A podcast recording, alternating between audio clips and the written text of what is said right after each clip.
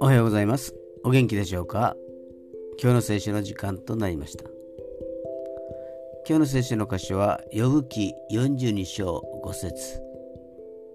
旧約聖書呼ぶ記42章5節。お読みいたします。私はあなたの噂を耳で聞いていました。しかし今この目であなたを見ました。アーメ